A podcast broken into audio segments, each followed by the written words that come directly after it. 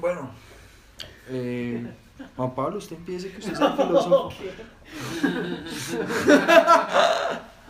bueno, hagamos una introducción, o sea, yo creo que como, bueno, esta idea está de hacer esto de las lecturas anarquistas, es como empezar a empaparse un poco de la literatura que hay, ¿no? Como que no solamente, porque hay como varios tipos de literatura, ¿no? Hay como una literatura filosófica, pero también yo creo que desde otras, desde otras disciplinas como la antropología específicamente, creo que también como que hay unas aproximaciones a, lo, a, a, a las ideas anarquistas, ¿no?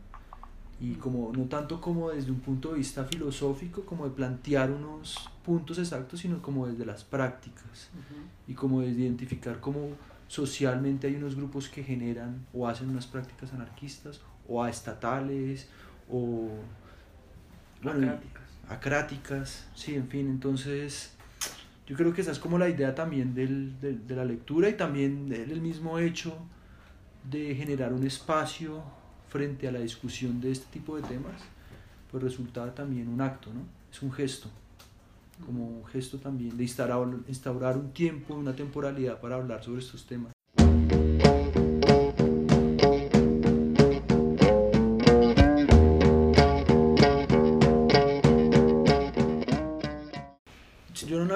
Pero había como visto que muchos eh, anarquistas, Bakunin, otro tipo de anarquistas habían como, como nombrado esta, esta lectura, ¿no? que es como un, como un clásico, ¿no? además desde 1548, y el tipo Etiné de la Botera era como un tipo muy joven. Eh, es, la pregunta que yo creo que se hace Botier es por qué un grupo de humanos socialmente somos dominados o, o finalmente dominados por un sujeto, por un tirano, por una persona. ¿Cuáles como los mecanismos que existen que, que hace que uno, que los, finalmente nosotros nos disponemos a, hacer, a aceptar el poder encarnado en una persona, ¿no? Esa es como la pregunta que el tipo se hace. Y a partir de eso él va tratando como de esgrimir unos argumentos, como, son como tres, tres o cuatro argumentos, de por qué pasa este tipo de cosas, ¿no? Entonces él habla un poco de la educación, eh, luego como que hemos naturalizado esa, ese servilismo, eh, desde la educación hay como un proceso de naturalización de ese servilismo, eh, también como, como el tirano crea como una especie, no lo, no lo dice en esos términos, una oligarquía, pero sí un grupo del cual los otros también terminan generando unas formas de poder, ¿no? Eh, que se reproducen de dominación. Y ahí me, un poco me acordé o pensé en Franz Fanon, ¿no? Cuando Franz Fanon habla de cómo los, dentro del colonialismo las formas o los dispositivos de dominación también son apropiados por los dominados que terminan reproduciendo esas formas de dominación. ¿no? Entonces, eh, y, y finalmente eso de, él habla de como que hay una naturaleza de, frente a la libertad, o sea, una naturalización frente a, frente a cómo los sujetos debemos, naturalmente estamos dispuestos a ser libres, pero, pero terminamos siendo como encadenados en estos, como en, en estos procesos de, de, educación, de dominación, en fin.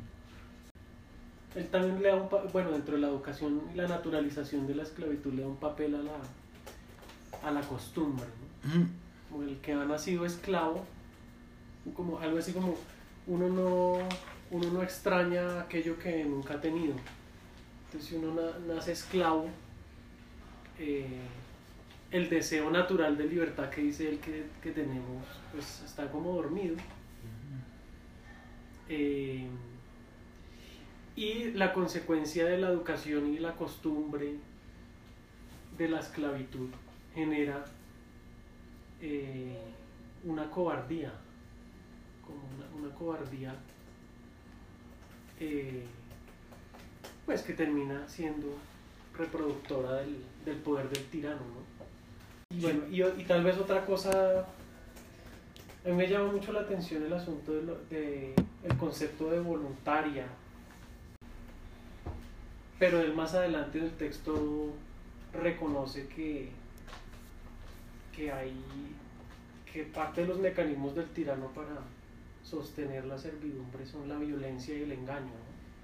Mm. Entonces, ¿cómo es esa relación entre, entre la violencia, la coacción, el engaño? En alguna parte habla también de como unos mecanismos que hoy tal vez llamaríamos ideológicos de, del juego y de, no sé, como del circo, no sé. Volviendo a su idea esto de, de lo afectivo, dice, en cambio los esclavos desconocen el valor guerrero, no tienen energía y su corazón pusilánime no es capaz de abrazar grandes empresas. Harto conocido es esto por los tiranos, quienes prevaleciéndose de la debilidad y abatimiento de sus íbdutos, no perdonan ningún medio para cobardarlos y envilecerlos. Ahí usted leía ahora cuando estábamos conversando un, una cita hacia los espartanos. Sí. Claro, porque el, el, el desarrollo también del texto en su conjunto primero lo lleva a un primer párrafo relacionado con una cuestión de, Ulises, mm. Grecia, y luego apunta al asunto de, de, Esparta, ¿no? Entonces habría que pensar el autor en ese momento qué concepto o qué concepción o qué percepción tiene de la categoría esclavo. Si está haciendo una mención a la Grecia de esta época, conectándola con su época actual de esa Francia que tú hablas de que empieza a despertar la ilustración, eh, la razón y tal. Entonces, habría que entender también en su contexto cómo el autor comprende la categoría de esclavo, que si lo llevamos a este momento, hay una categoría, por ejemplo, que es el esclavo moderno, o lo que somos permanentemente ahora los contratistas y todas estas cosas. Pero entonces es como más bien una pregunta general, ¿cómo, cómo entender la categoría de la esclavitud en el autor? Pues yo, yo creo que a mí me llama la atención porque él habla de tres tipos de tiranos, ¿no? Él habla un tirano que es que hereda el poder, otro, otro tirano que lo toma por la guerra y el otro tirano que es elegido, ¿no? Popularmente. Eh, pero el popularmente, o sea, es 1600, ¿no? ¿En qué momento había un tirano elegido popularmente? Porque todavía no había la Revolución Francesa, yo no sé, en términos históricos. Ahí hablan de república también, ¿no? Habla de república, pero yo no sé si, o si yo no sé si el texto, porque claro, si es del 1600 todavía no había repúblicas. O yo pues no sé, alguien, un historiador nos puede sacar de la duda, pero... No en Europa. O, será que la Roma, claro. Claro, la cosa pública. Y la Grecia, ¿no? Pero entonces por eso hay su referencia también a Grecia. A los clásicos. A los clásicos. Sí, yo, yo creo que el va, como esto de la servidumbre, va yendo siempre al pasado. yo creo que eso también es como, de nuevo, eso, va, volviendo al pasado, como a mirar cuáles son las nociones de, de, de servidumbre, o sea, de, cómo asumimos el poder. Y, y, y ahí me, me parece interesante lo que Juan Pablo dice, como esta relación del juego, pero que es también una relación de intercambio, ¿no? O sea, es yo te domino porque te doy esto y tú me y yo de alguna forma hay un intercambio allí o sea tú te dejas eh, ser es voluntario porque de alguna forma hay un intercambio yo te doy algo para que tú te aplaques o sea el tirano tiene sus tiene sus vasallos un poco de poder o su oligarquía que le da algo y la, y la oligarquía también le permite cosas al sobrevivir al tirano pero también eh, ellos generan unas formas de intercambio con, con, una base que finalmente asume ese intercambio. Entonces usted trabaja y yo le doy esto y es ese, ese estado de deuda, que nunca lo llaman como en términos de deuda, pero sí hay unos intercambios ahí que permiten de alguna forma ese sometimiento. O sea, esa, esa servidumbre voluntaria. Sí, a mí me llama mucho la atención esto que tú dices de lo afectivo. No pero, pero atendiendo un poco el contexto de la época, yo no sé si la esclavitud tenga que ser afectiva. Es decir, ahí podremos empezar a, a citar a Engels, sí, con esto de la historia de la propiedad y la familia y todas estas cuestiones. O sea, siento yo que el esclavo también está amarrado a unas condiciones sociales, materiales que lo llevan a ser dominado. Mm, independientemente del vínculo afectivo que se genere entre el que domina y el dominante, eh, el dominante y el dominado. Eh, más en esta época se lee perfectamente, o sea, todos esos esclavos espartanos que, que fueron llevados a Roma, de hecho está Espartaco que hasta le montó Stalin Kubrick la, la, la, película, pero se trata de eso, o sea, son, creo que son condiciones también ancladas a transformaciones materiales, o sea, ahí podríamos... Claro, pero las, yo, es que las transformaciones materiales también implican un ente emocional, es decir, eh, el, que, el que domina le da unas condiciones materiales para que usted asuma su dominación.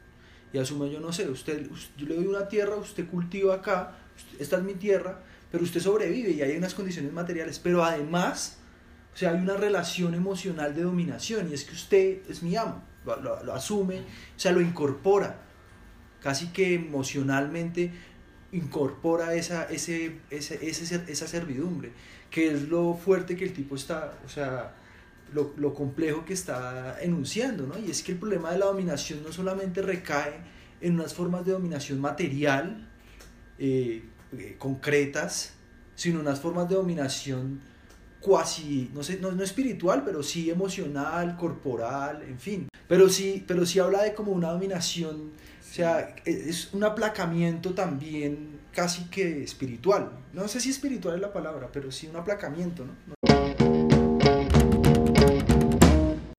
También para conectar con la pregunta por la concepción del autor sobre, sobre la esclavitud y la servidumbre.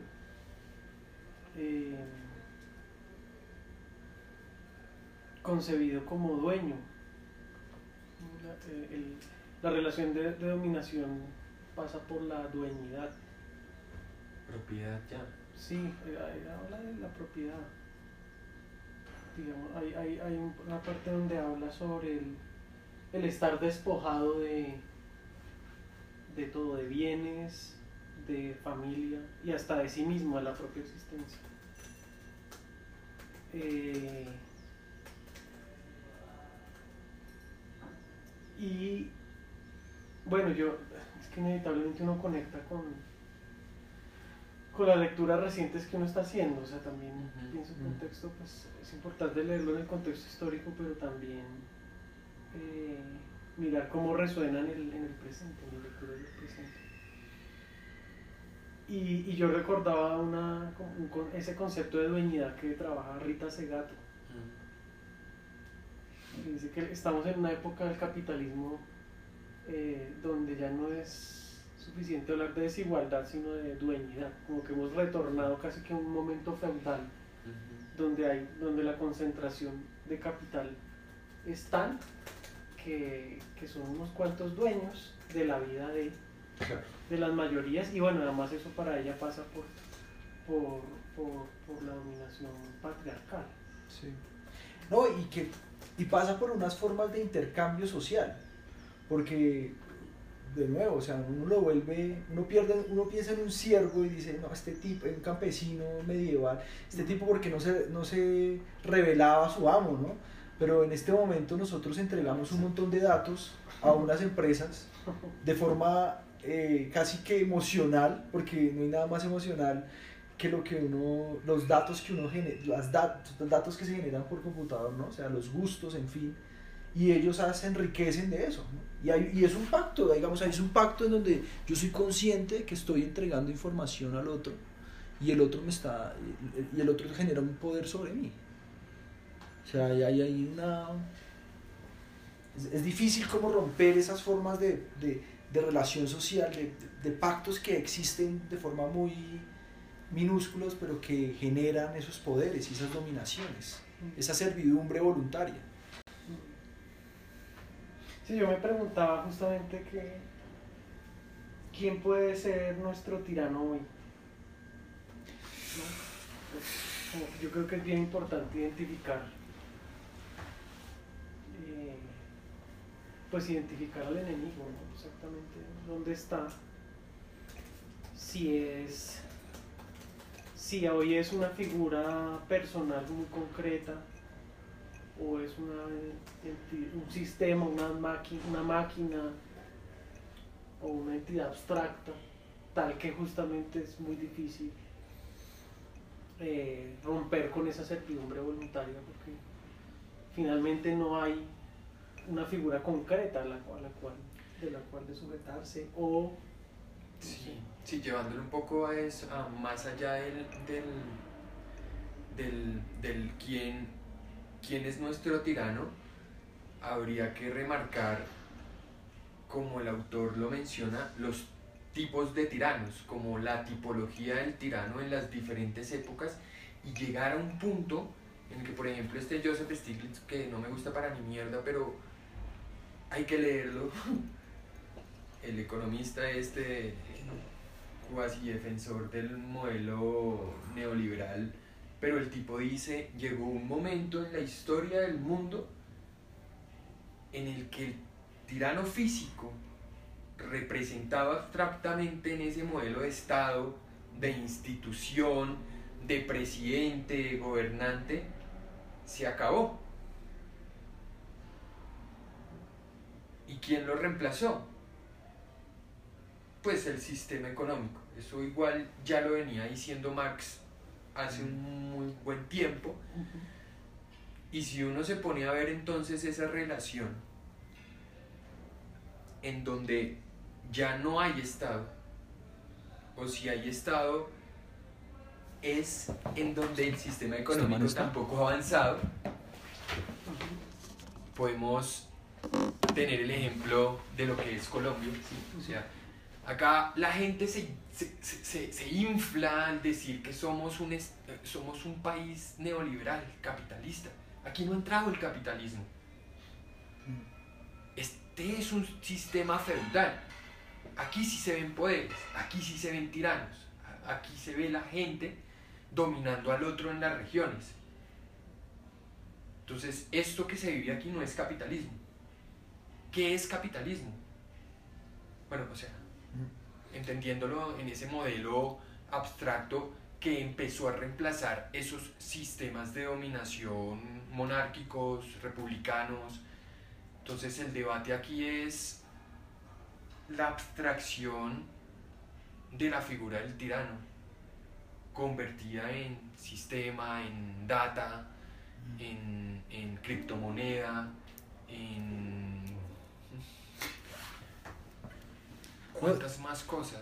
Y, y, yo creo que este tipo, 1600, él empieza a hacer una tipología de los tiranos que a mí me daba ecos de las formas de dominación beberianas, ¿no? O sea, del caudillo, pues del racionalista. O sea, ya él estaba desde 1600 generando unas tipologías muy sencillas, muy básicas, porque claro, es el que la hereda, pero ya hay unos ecos de, de, de Weber en el siglo XIX generando unas formas de dominación, ¿no? Ah. Que, que, no que, es más abstracto que el tirano, porque, claro, acá el tirano es una, representado una persona, en, eh, pero en que en Weber ya, ya es otra cosa, ¿no? Son otras formas de dominación más complejas, pero que ya tiene ecos de, esos, de esas tipologías que se empiezan a hacer, ¿no? Pero fíjense que en esa época acabar con el tirano la propuesta de acabar con el tirano fue el Estado. La República. Beber y el Leviatán, ¿no? O sea, hay un desorden tan, hay un soberano, pero es mejor que se construya un Estado, una maquinaria, un sistema que deje de lado ese tirano y se organice en torno a un sistema. Ahí también está el, el, el el núcleo filosófico de Marx, que ahorita no me acuerdo del, del materialismo de Hegel, que dice que a uno de los fines últimos también llega a ser tal vez el Estado, el materialismo histórico. Entonces, no sé si esos tiranos que el, que el compañero que el, que el, que el autor menciona, La al final son eh, La- reemplazados de tajo por esa abstracción que es el Estado. Y ahí es supremamente interesante porque ahí nos conectamos ya como con las variantes que apuntan a derrocar al Estado. Anarquismo puro y duro. Yo, yo, eh, creo que no, no sé si en algún momento planteé unas formas, no sé, esto es un término muy contemporáneo, ¿no? De resistencia eh, o de forma de oponerse a esa tiranía, pero, él, pero de alguna forma él empieza por un acto, un gesto de libertad, es decir, primero casi que tenemos que darnos cuenta cuáles son las formas de dominación que operan, pero el gesto es un gesto casi, de nuevo, emocional, de li- li- libertario, pero en términos casi emocionales, es de, es de tenemos que liberarnos de- del espíritu que ha sido, ha sido como atrapado, ¿no? Él dice, no hay que destruir el ídolo, basta dejar de adorarlo. La Eso es cierto, eso es muy interesante. O sea, él dice como, eh, ni, siquiera es, ni siquiera hay que acabar con el tirano, sino que él se acaba solito si nosotros le quitamos la candela. ¿no? O Tiene esta, esta otra metáfora de la chispa, como que la chispa se, se convierte en, en- en fuego si tiene material del cual prenderse. Sí. Si le quitamos ese material, se apaga. Eso, ah, eso, sí, eso es muy interesante porque Claro. cuando uno empieza a ver, no sé, en Facebook, uno empieza a ver, la gente empieza a hablar de, de Duque, de, Pe- de, de los políticos, ¿no? Y es como si centráramos, al, al hablar de ellos, es como de hablar de la política institucional, de esa política que se habla, poder. Eh, es darle poder, porque siempre se está hablando sobre, es darles más poder, ¿no? Hablar de Duque es, dar, es darle más poder, hablar de Petro es darle más poder. Y seguimos alimentando esa idea de política y de tirano con ellos, ¿no? Cuando dejamos de hablar y hablamos desde otros lugares de lo político, es como de su, de, desubicar, ¿no? El- o como descentralizar el poder, que de nuevo son como principios ácratas, ¿no? O sea, descentralizar el poder también implica ignorarlo, de alguna forma, no, no dar cuenta de ello, sino dar, entender que los poderes se dan desde lugares eh, eh, marginales, desde otros lugares que no son la política, o sea, que lo político se da desde otros lugares. Y yo, y yo creo que ahí también eh, tiene un papel como el cuerpo, o sea, en, en ese argumento. Ahí dice, eh, dice, ¿de dónde? Dice, dice, el tirano que os oprime solo tiene dos ojos, dos manos, un cuerpo, ni más ni menos que el hombre más insignificante de vuestras ciudades. Si en algo os aventaja es en el poder que le habéis consentido de destruirnos. ¿De dónde adquiera él tantos ojos para acecharos si vosotros no se los facilitasteis?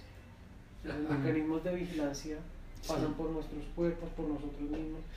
¿Cómo tuviera tantas manos para subyugaros si no las tomara de entre vosotros? ¿Con qué pies hollara vuestras ciudades sino con los vuestros? ¿Cómo ejerciese el despotismo sobre vosotros sino mediante vosotros? ¿Cómo se atrevería a perseguiros si no estuviera de acuerdo con vosotros? Y así, entonces, eh, digamos como que lo que hay que es quitarle esas manos, esos ojos, esos pies al tirano y se queda sin, nada, cuerpos. Sin cuerpos. Se queda solamente con un cuerpo como el de todos nosotros.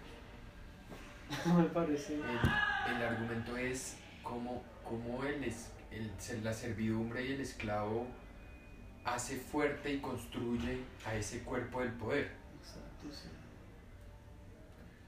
Pero es que ahí, ahí hay que usted, como usted lo está poniendo, eh, yo tal vez no sé a qué sujeto está referido ese, ese esclavo.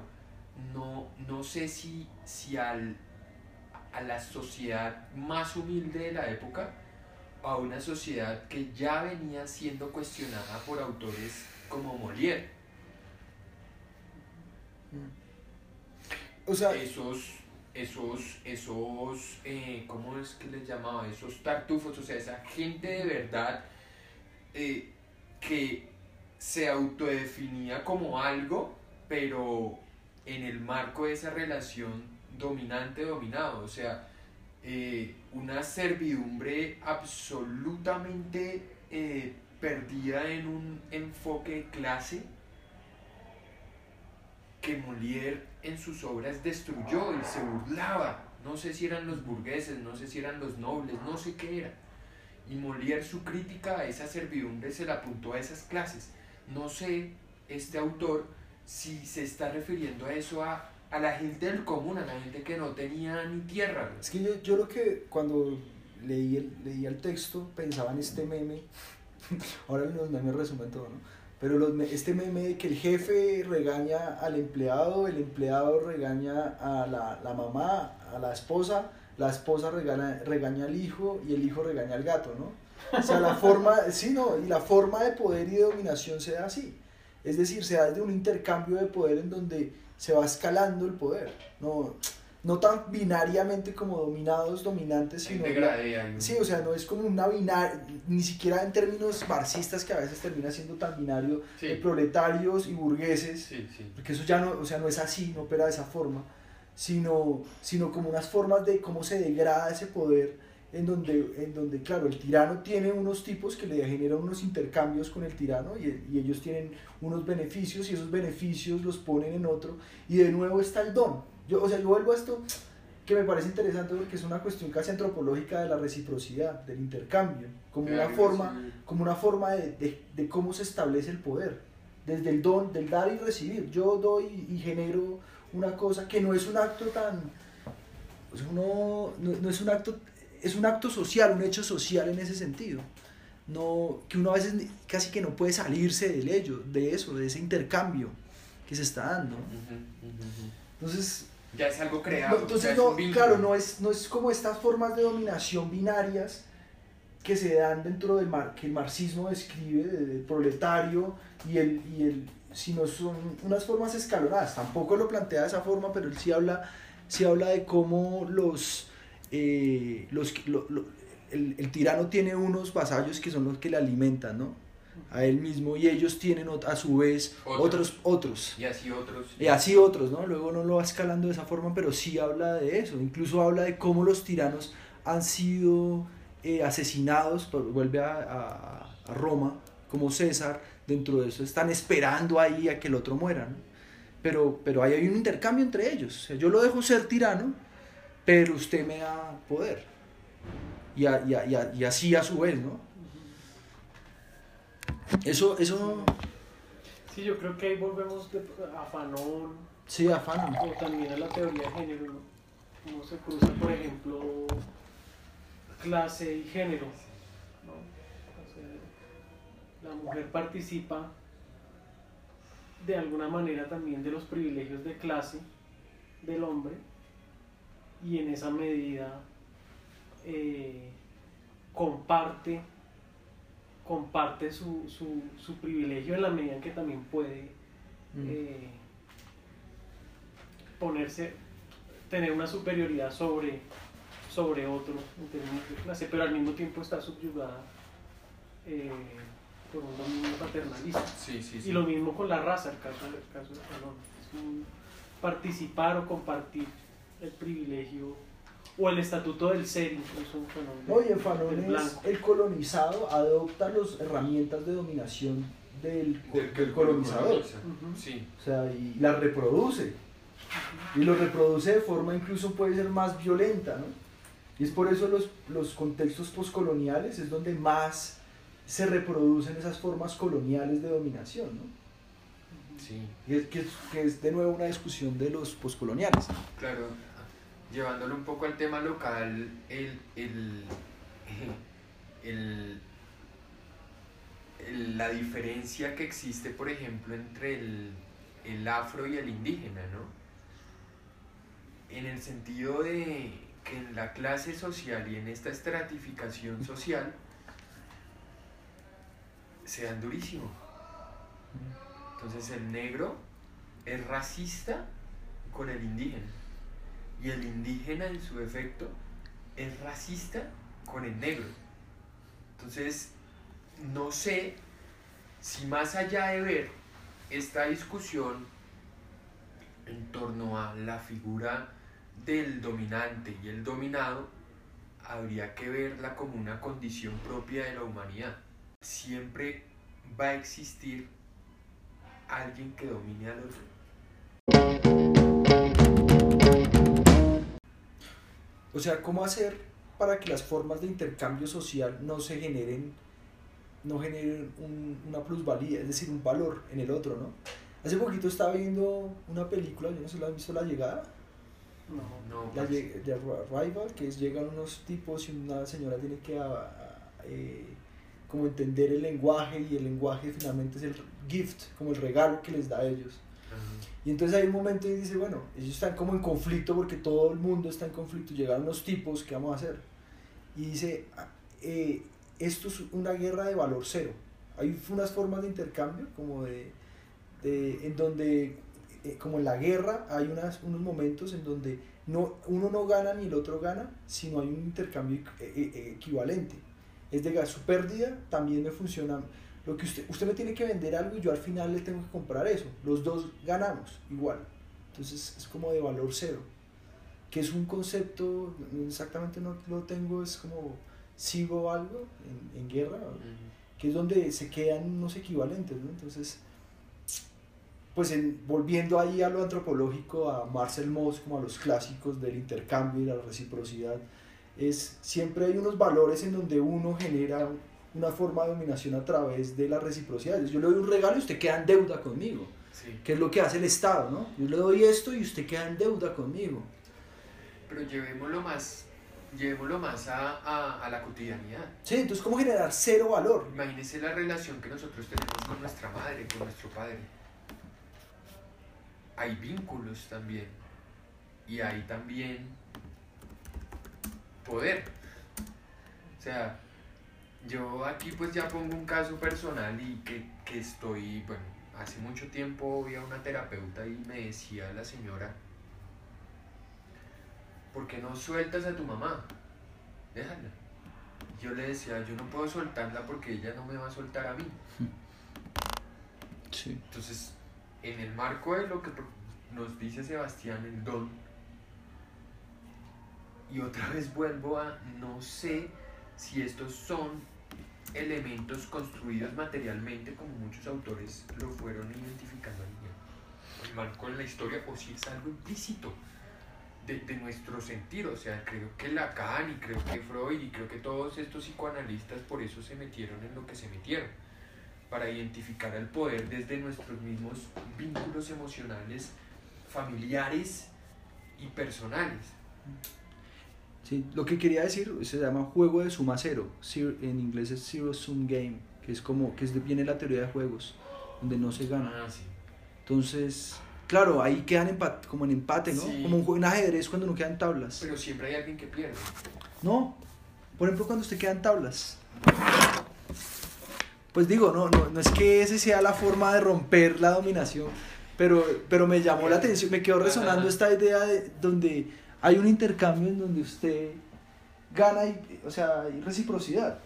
Pues reciprocidad de alguna forma, no sé. ¿Usted cree que hay reciprocidad? No, no hay. Yo creo que hay formas, o sea, yo creo que hay gente, prácticas sociales que permiten eh, formas más recíprocas de intercambio. O sea, no... ¿Cómo, cómo cuáles? Como grupo de lectura. Por ejemplo, un grupo de lectura. un grupo de lectura. No, pero por ejemplo, pues de ejemplo las ocupas, en las ocupas en las formas como de, de comida, de generar, primero autogestión de producir la comida y la forma en que se da esa comida es mucho más recíproca que en donde no se está generando a través del mercado o el intercambio del mercado. O, o relaciones sociales que no están necesariamente mediadas por el dinero monetariamente. Hay otras formas de valor que no necesariamente se generan a través de eso, ¿no? El sexo. pues si usted quiere verlo así, pues sí, pero sí, el sexo puede ser. Pues el sexo dentro de... Pero si hay, o sea, si, no es, si, si entendiéramos que no existe, no podría haber una posibilidad de entender una sociedad mucho más comunitaria o mucho más comunal. O sea, los valores ahí anarquistas no existirían si si no existiera esa posibilidad de entenderlo reciprocidad desde unas formas más iguales de intercambio. Existen, o sea, yo creo que hay unas, eh, todavía sobreviven y hay que rescatarlas y darles un lugar mayor. Eh, ¿Cuáles son? Identificarlas será un trabajo de hacerlo. Hay que, creo que sí hay sociedades que lo hacen. No, y hay ejemplos. O sea, los, el resto de como formas mucho más igualitarias. Y, la, no, y, y en la República Española la facción anarquista de Urruti y llevó a la práctica un comunitarismo libertario, o sea, sacando un poco la categoría anarquista, ellos se autodenominaron libertarios.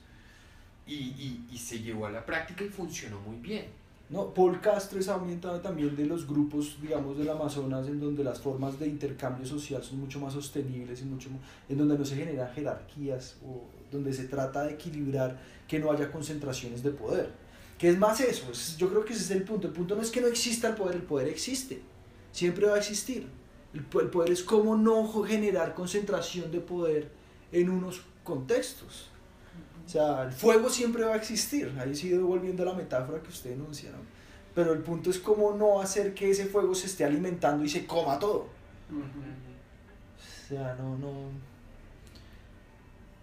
Descentralizar. Descentralizar, o sea, ahorita como, digamos, si uno se pone, el Estado existe, ya no podemos hacer nada frente a eso, pero cómo desactivamos cosas en donde se el, el Estado concentra ese poder. El mercado existe, cómo desactivamos formas para que el mercado no se apropie de todo. Creo que al final, estaba leyendo el final y el tipo recoge a Dios, ¿no? Sí. o sea, una cosa toda teológica. también eh, en el fondo hay como una tesis central que es si hay una servidumbre, si la servidumbre es voluntaria, basta el deseo de libertad para, para, acabar con esa servidumbre. Como un principio básico de la acción política.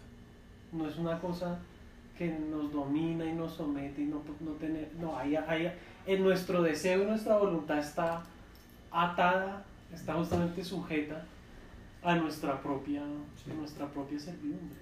Lo que tenemos que hacer es decidirnos realmente a tomar esa libertad que para él es un principio natural y él se esfuerza en mostrar cómo hay una, frente a la naturalización de la esclavitud, mostrar cómo por el contrario lo natural es la libertad y muestra unos ejemplos. O sea, algo así como eh, la libertad está en nuestra animalidad.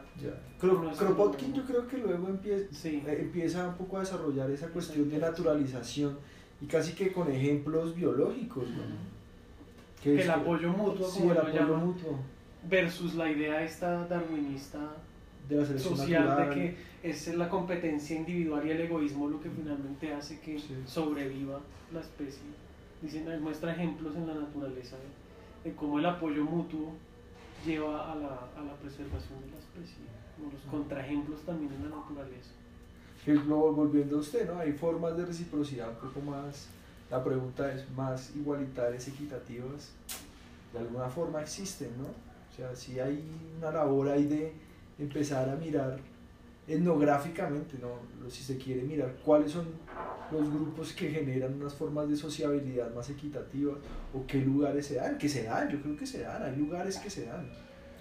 Sí, es que, es que ahora, digamos, eh, con todo lo que ha estado ocurriendo, uno tiende a inclinarse hacia el pesimismo y hacia casi que una... Eh, una reticencia a la humanidad, a, lo que somos. Eh, a veces me preguntaba la, función, o sea, veo que, los seres vivos, los minerales, todo, todos tienen una función, una función real de, están ahí por algo, pero entonces a veces yo digo, ¿y la humanidad para qué está? Sí, o sea, digamos, la abeja existe porque tiene que polinizar unas flores y esa polinización pues hay vida finalmente. El roedor está porque está comiéndose al otro bicho que, o sea, hay una, hay una sinergia absolutamente perfecta en ese modelo natural que si uno se pone a detallarlo evidencia que esos animales están ahí por algo, de verdad. O sea, y el mineral que sostiene todo el, el, subsuelo y todo, están por algo, un poco ya hacia el discurso de los, de los compas de la sierra, ¿no? Y otros. ¿Qué hace la humanidad? O sea, ¿nosotros qué somos? En este pesimismo de, de ver que, que, que nosotros qué aportamos, tecnología ¿Para qué la tecnología? Bueno, tecnología existe, o sea, eh, las formas de las terrazas de, de, Ciudad Perdida son una tecnología, ¿no? O sea, ¿qué entendemos por tecnología? La tecnología no solamente es... Claro, sí, sí. Lo, lo... O sea, hay, los seres humanos hemos desarrollado tecnologías de riego, de, de, de, la misma agricultura es una tecnología no, es no sé si el, la, la, tecnología sea el problema en términos de... Es, como un medio que existe. Luego la relación de poder que se establece a través de la tecnología, claramente... Bueno, como todo. No sé. Sí, luego están estos discursos cristianos ahí de, que... De que la creación de Dios es perfecta y todos estos asuntos. Pero dentro de este de esta idea de creación, esta idea de mundo, de planeta, de universo, el humano qué putas hace. Y no sé entonces ahí cómo analizarlo, desde, el aspecto biológico, natural, o el aporte antropológico, sociológico que le apunta es a tratar de analizarlo desde eso, lo social, ¿no?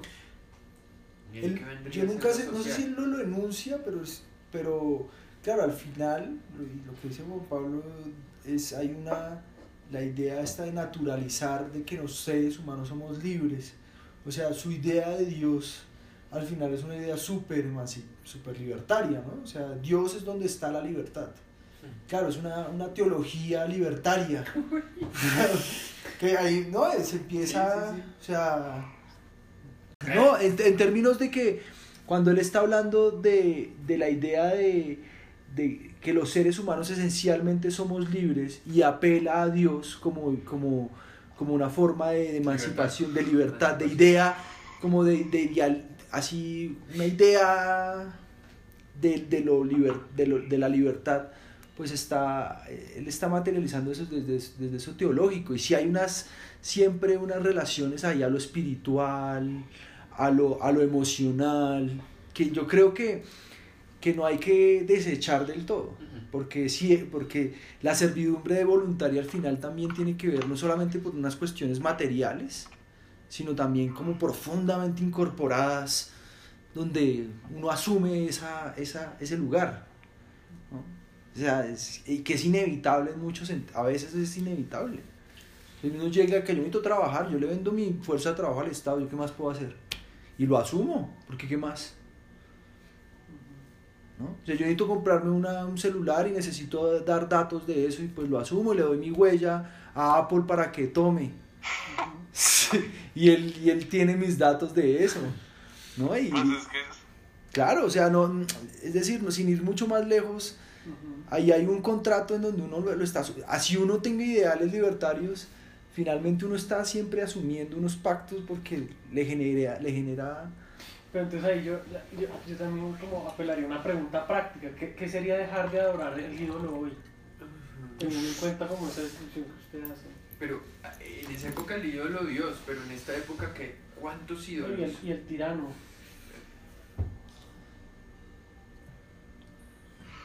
Que, igual eso, eso del ídolo ahorita contemporáneamente yo lo asumiría como un ídolo es un fetiche o una cosa así. Pero ¿qué gestos libertarios existen? Porque y ahí otra vez la pregunta, la relación entre, entre la antropología y el anarquismo, es qué gestos de libertarios se pueden dar? ¿Qué formas de comunalidad o de asociabilidad se pueden establecer? Que no pasen por el mercado. Que no pasen por el, mercado, que no pasen por el Estado, que no pasen sin necesidad de entrar. Es que, que es una que yo siempre pienso esta cuestión y es con la coherencia. Ah, es que usted no es coherente porque usted utiliza no sé qué. Ah, es que eso no tiene que ver, o sea, eso existe, son herramientas que ya se dan. La, es cuáles formas podemos crear con esas herramientas o no para generar otras formas de sociabilidad.